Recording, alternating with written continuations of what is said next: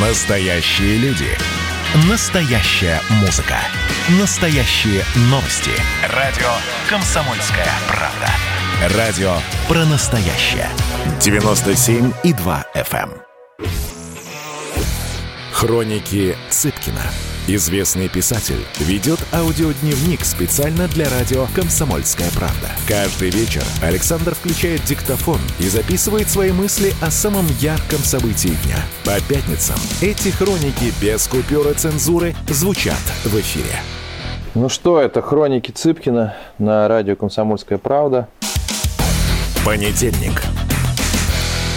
Наступил новый 2021 год. Все, конечно, рассчитывали, что сразу же счастье придет вместе с боем курантов. Но ничего, кроме календаря, не свидетельствует о каких-то больших переменах. Поэтому и не стоит отменять хроники Цыпкина на радио «Комсомольская правда». Так, сегодня у нас 11 января. И, друзья мои, важное, важное сообщение. Сегодня у меня было видение. Господь разговаривал со мной и просил передать, что именно с этого дня можно перестать поздравлять всех с прошедшими праздниками при звонке. А самое главное, те, кто отправлял вас с таким значимым и всем понятно, ну давай уже после праздников, те ждут, когда вы напомните о своем существовании. Официально разрешено сверлить им голову всеми необходимыми предметами, вот, потому что все, праздники кончились, магия рассеялась. Я вот как раз хотел об этом и поговорить. Все-таки мы часто а, переживаем, что живем не так, как, не знаю, шведы или немцы. И уж точно постоянно говорим, вот китайцы-то смогли вырваться, а, а мы нет за эти же годы. Почему так? Да вот именно, друзья, поэтому. Именно по этой самой банальной причине. Потому что после праздников. Вы себе представляете что-нибудь похожее в Америке? Ну, слушай, где-нибудь так начиная с 20 уже 5 декабря, чтобы американец тебе сказал, слушай, ну, давай вот после, там, когда, после 11 То есть это, по сути дела, две с половиной недели. Просто выпадающие из жизни. И, и все это понимают. Ну, ну чего уж теперь. Да? То есть э, пять дней до Нового года уже как-то так все криво, непонятно, и только если поздравлять друг друга. Еще 11 дней после. И ведь это не единственные праздники. Потом у нас начинается вот этот, давай уже после майских, где-то начиная с 15 апреля, с 20 а вот как-то майские, ну, плавно перетекают какой-то короткий промежуток времени рабочий. Говорит, слушай, ну давай уже после летних отпусков. И это где-то в голове у человека месяца два. Июль-август. Там какой-то короткий промежуток времени, опять мы работаем, сентябрь, октябрь, там, в ноябре обязательно какие-то каникулы есть. Если так посмотреть, то реальных вот таких нерабочих, по сути дела, дней у нас набегает плюс отпуск. Да, плюс отпуск, разумеется, еще достаточно много. Раза в 3-4 больше, чем в той же самой Америке, если так по-честному посчитать. Ну, не наше это, вот так усердно, кропотливо трудиться. Не, на, не наше. Не значит, что мы плохие. Нет, просто мы другие. И, соответственно, и живем таким образом. Не все так быстро развивается, не все четко работает. Ну так э, и тогда после праздников не будет. А зачем все четко работающее, если праздников нет? Это же совсем скучно. Вот, э, соответственно, менталитет наш, он э, заставляет нас идти где-то посередине, посередине между большими успехами и тотальным бездельем. И в зависимости от режима мы то больше работаем, то меньше работаем. Какой-то правитель нас заставляет взять себя в руки, какой-то нет. Но вот это новогоднее все равно. Хотя надо отметить, конечно, вот эти практически двухнедельные каникулы – это приобретение, насколько я понимаю, постсоветского периода. Не хочется его отдавать. Друзья мои, не думаю, что это когда-то изменится. Поэтому каждый раз, жалуясь на то, что в России что-то не так и что-то идет не так, вспоминайте тот прекрасный вечер какого-нибудь 25-26 декабря, когда вы говорите всем остальным, ну, давай это после праздников. Понятно, что есть, разумеется, спецслужбы, э, я не имею в виду разведка, а специальные службы, которые работают круглосуточно, врачи, а, пожарные, опять же, те же самые полиция и так далее. Понятно, что не все так себя ведут, но в общем и целом, конечно, не наше это вот так много работать. Иногда и хорошо наше, креативно наше, а много и усердно не совсем. Поэтому мы так и живем. Ну, поэтому давайте примем себя такими, какими мы есть. Вторник. Травля гражданина Трампа. Не являясь большим поклонником вышеуказанного политического деятеля иногда вызывает у меня изумление то, что он говорит. Ну и не то, чтобы я много знал о нем. Тем не менее, мне со стороны, с, российского дивана, кажется неким ущемлением демократических прав и свобод а, то, что единым фронтом социальные сети, по сути дела частные компании, выгнали Трампа, заблокировали его аккаунты, лишили его определенного канала общения с, со своими сторонниками, либо со всей страной. Ну, то есть, согласитесь, звучит несколько странно. Президент Америки достаточно вменяемый и э, адекватный, чтобы иметь ядерные чемоданчики, но не считается таковым, а считается опасным, по мнению владельцев социальных сетей. Э, тут очень много э, тем для дискуссии. И имеет ли право частные компании так поступать? И где заканчивается частные компании, начинается монополия? И где начинается социальная ответственность этих компаний, если они действительно считают, что Трамп призывает к бунту, к революции. Интересно, почему в нашей стране те, кто активно выступают за свободу социальной сети а, и защищают тех, кто был а, осужден по статьям за призывы, опять же, к нарушению конституционного строя в социальных сетях, почему иногда эти же самые люди радуются тому, что выкинули Трампа из социальных сетей, то есть налицо некие двойные стандарты, хотя как раз вот э, э, это все звенья одной цепи, в которой скованы люди уже по всему миру. Требуется ли какое-то государственное вмешательство в работу монополий, э, таких как Facebook, Instagram и Twitter? Что делать бедному Трампу? Это очень такие непростые вопросы. Прямо на наших глазах происходит вот эта трансформация из системы, в которой все все-таки решало государство, систему, в которой государство и частные корпорации в ряде случаев на, на одном уровне принятия решений, а как показала практика сейчас, и не на одном. Ну, сложно же да, себе представить, чтобы, допустим, где-нибудь там 30 лет назад президент США не мог повлиять на то, чтобы какая-то частная компания приняла решение не работать с ним или не публиковать его. Ну, не публиковать, может быть, еще возможно, но тоже так, натянуто. А, новая реальность, э, которая, очевидно, докатится и до нас когда-то, и нам нужно думать, что делать с тем, что половина баталий а, политических у нас проходит в американских социальных сетях. И, конечно, в некой угроза национальной безопасности, можно сказать, присутствует, потому что, условно говоря, если у нас будет э, дискуссия двух политических э, лидеров, допустим, в каком-то обозримом будущем, и одного из них американские соцсети выпилят, выражаясь модным языком, второго оставят, то у второго окажется огромное преимущество перед первым. Значит ли это, что нужно блокировать западные соцсети, создавая и оставаться только в своих? Да нет, конечно. Это тоже не выход. Эм, скорее, мне кажется, должен какое-то э, решение такого международного уровня по действию социальных сетей или по их действию в стране, потому что ясно, что огромное количество людей работает на Инстаграме или в Ютубе, зарабатывают деньги, и э, просто помимо, это банально экономические причины, по которым не нужно этого делать, э, я имею в виду блокировку в целом. Вот. Но, опять же, пометуя о моем вчерашнем выступлении, начинаешь смотреть завистью на, так сказать, китайских партнеров, которые создали у себя свои полноценные, мощнейшие социальные сети. Насколько я знаю, там тоже, конечно, не все хорошо с э, правом всех на говорить, что хочешь. Но, тем не менее, они тут свой firewall построили и как-то обходятся без американских сетей.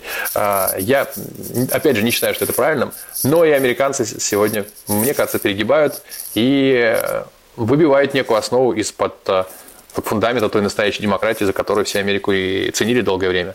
Может быть, это временное какое-то явление, может быть, мы чего-то не понимаем, но есть риск того, что э, на наших глазах э, в свое время и правда самая демократическая держава теряет стремительно вот, этот, вот эту свою отличительную черту.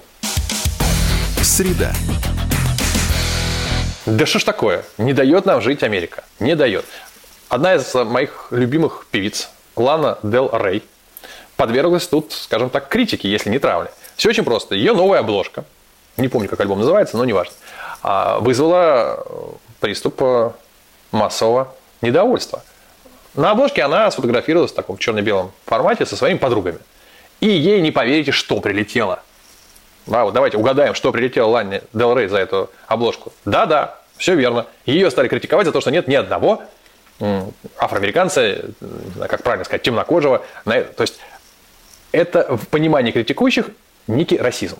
И, не поверите, вместо того, чтобы сказать, Друзья мои, ну, это мое право делать все, что я хочу, я не нарушаю тем самым ничьи интересы. Лана Дел Рей стала извиняться. что, мол, на самом деле она всю жизнь топила за инклюзивность, э, у нее и рэперы, и друзья были, и бойфренды были рэперы. Ну, то есть, вы понимаете, значит, ей действительно страшно. А вот это уже, как угодно не объясняй, это травля, это охота на ведьм. У меня тут в, в идеальном че в повести один из героев, Лешек, называет это радикальные проявления новой этики таким лайтом 37 годом. Я, конечно, с ним не соглашусь ни в коем случае. Нет, это мой герой такой пишет, не я. Прошу занести слова в протокол. Но, тем не менее, мне кажется, что есть доля истины в этом, возможно, привлечении, но не сильном. То есть истерию, созданную властью на тему врагов народа, вызвала к жизни низменные инстинкты, вот эту зависть, э, гнев, желание утопить ближнего – и, и все это забурлило и вылилось вот в, в эти массовые репрессии, которые иногда можно было даже не остановить уже в ряде случаев, потому что они поддерживались а, вот этим э, темным внутри человека. Вот то же самое сейчас может начать происходить с, э, и с МИТУ, и с БЛМ, когда люди, которым абсолютно все равно на проблемы афроамериканцев в Америке, которые проблемы есть, что говорить, но они видят, за что можно поненавидеть, за что можно диджитально поубивать, за что можно потоптать, и тут же в это вписываются. Очень возможно, что в реальной жизни те, кто травит Лана Дел Рей, а, самые отъявленные расисты. Но есть возможность. В общем, выпускаем мы Джина ненависти из бутылки, и как это кончится, непонятно. Хроники Цыпкина. Известный писатель ведет аудиодневник специально для радио «Комсомольская правда». Каждый вечер Александр включает диктофон и записывает свои мысли о самом ярком событии дня. По пятницам эти хроники без купюры цензуры звучат в эфире. Настоящие люди. Настоящая музыка. Настоящие новости. Радио «Комсомольская правда». Радио про настоящее.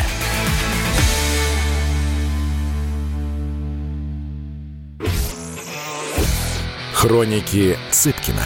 Известный писатель ведет аудиодневник специально для радио «Комсомольская правда». Каждый вечер Александр включает диктофон и записывает свои мысли о самом ярком событии дня. По пятницам эти хроники без купюры цензуры звучат в эфире. Ну что, это хроники Цыпкина на радио «Комсомольская правда». Четверг. Хотелось что-то хорошее сегодня вспоминать, Старый Новый год.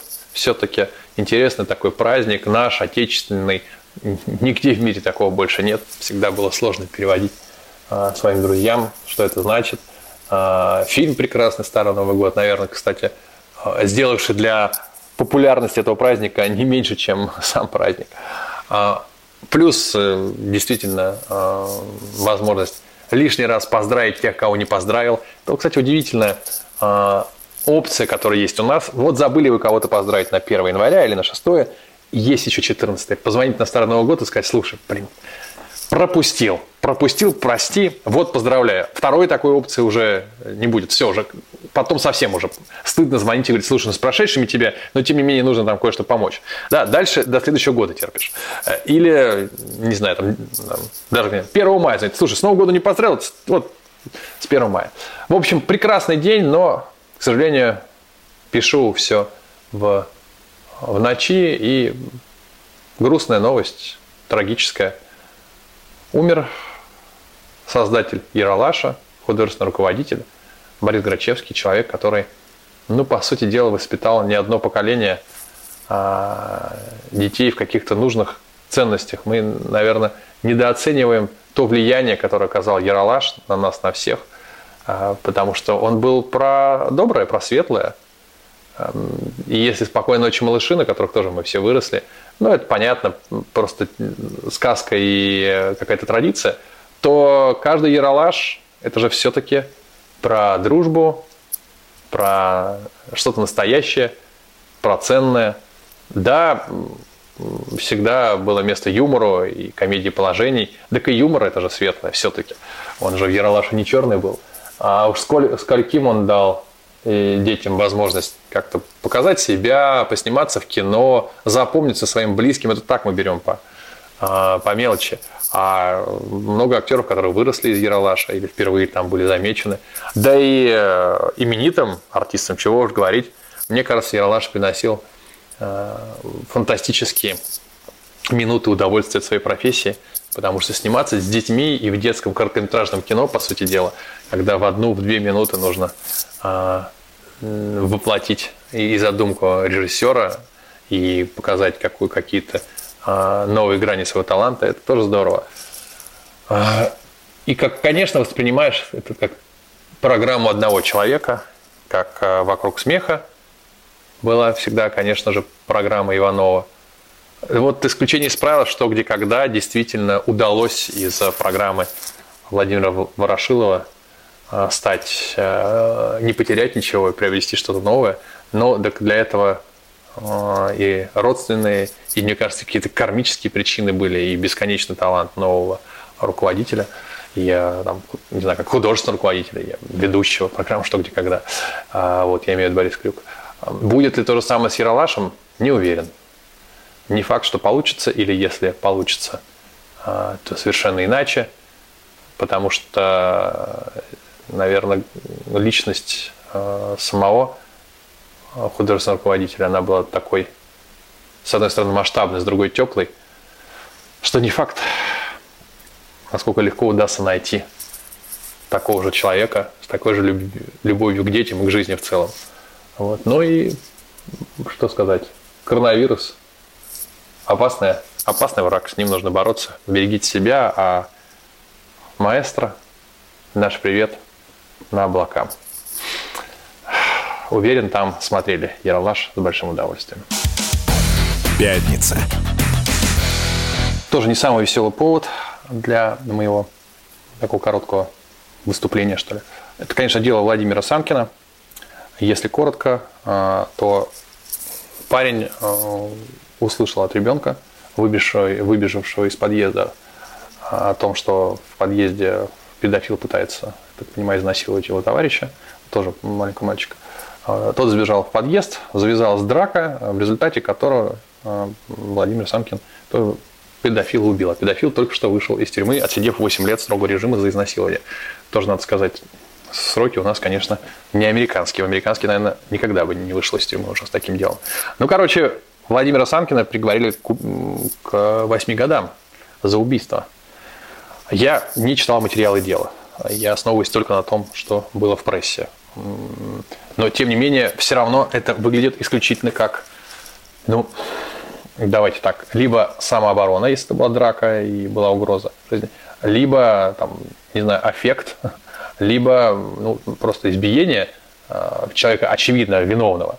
Но тем не менее, как правильно сказал Сергей Минаев, написал в своем посте, э, тем самым государство дает некий сигнал людям, что если вы видите, как педофил пытается изнасиловать ребенка, то а, не вмешивайтесь, иначе сами сядете. Вообще проблема достаточно большая в России вот с, э, и самообороной.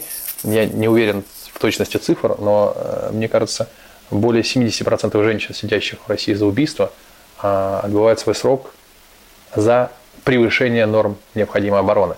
Мне сложно себе представить, как в момент, когда тебя пытаются изнасиловать, можно думать о нормах и о степени самообороны. Ну, то есть, словно говоря, у нас, насколько понимаю, такая ситуация. Если на тебя а, с ножом, а ты выстрелил в ответ, то можно еще долго доказывать, что адекватна ли была самооборона, или если тебя пытается человек изнасиловать, а ты отверткой его ударила и убила, то тебя могут посадить за убийство. Как себя защищать от насилия? Ну и вот еще один, так сказать, еще одна ситуация. А, мне кажется, она требует привлечения к этому внимания.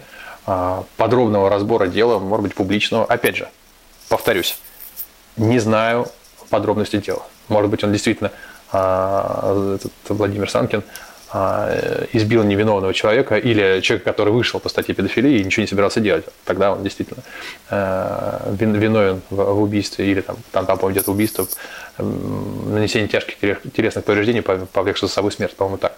Ну, вот. Но в остальном, особенно для нашей страны, в которой справедливость ну, всегда была чуть более важным понятием, чем законность.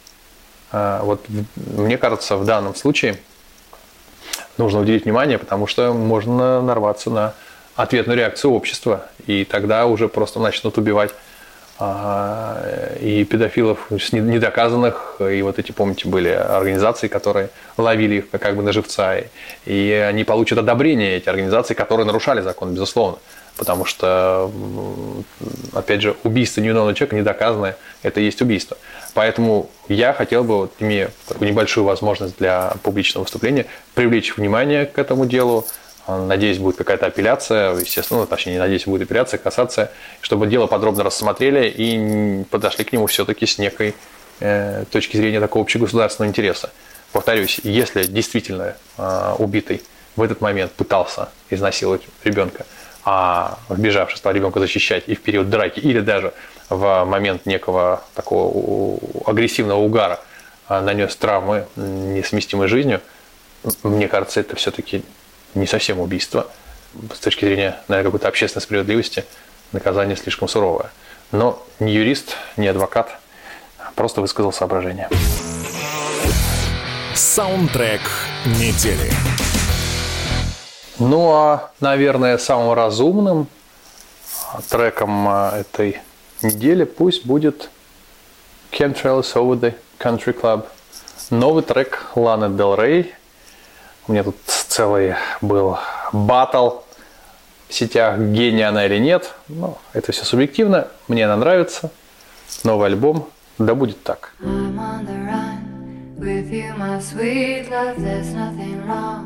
Contemplating God under the chemtrails over the country club. We're our jewels in the swimming pool, me and my sister just playing it cool under the chemtrails over the country club.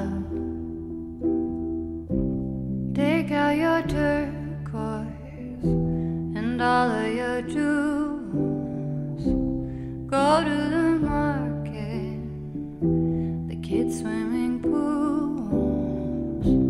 Baby, what's your sign? My moon's in Leo, my Cancer is Sun. You won't play, you know fun.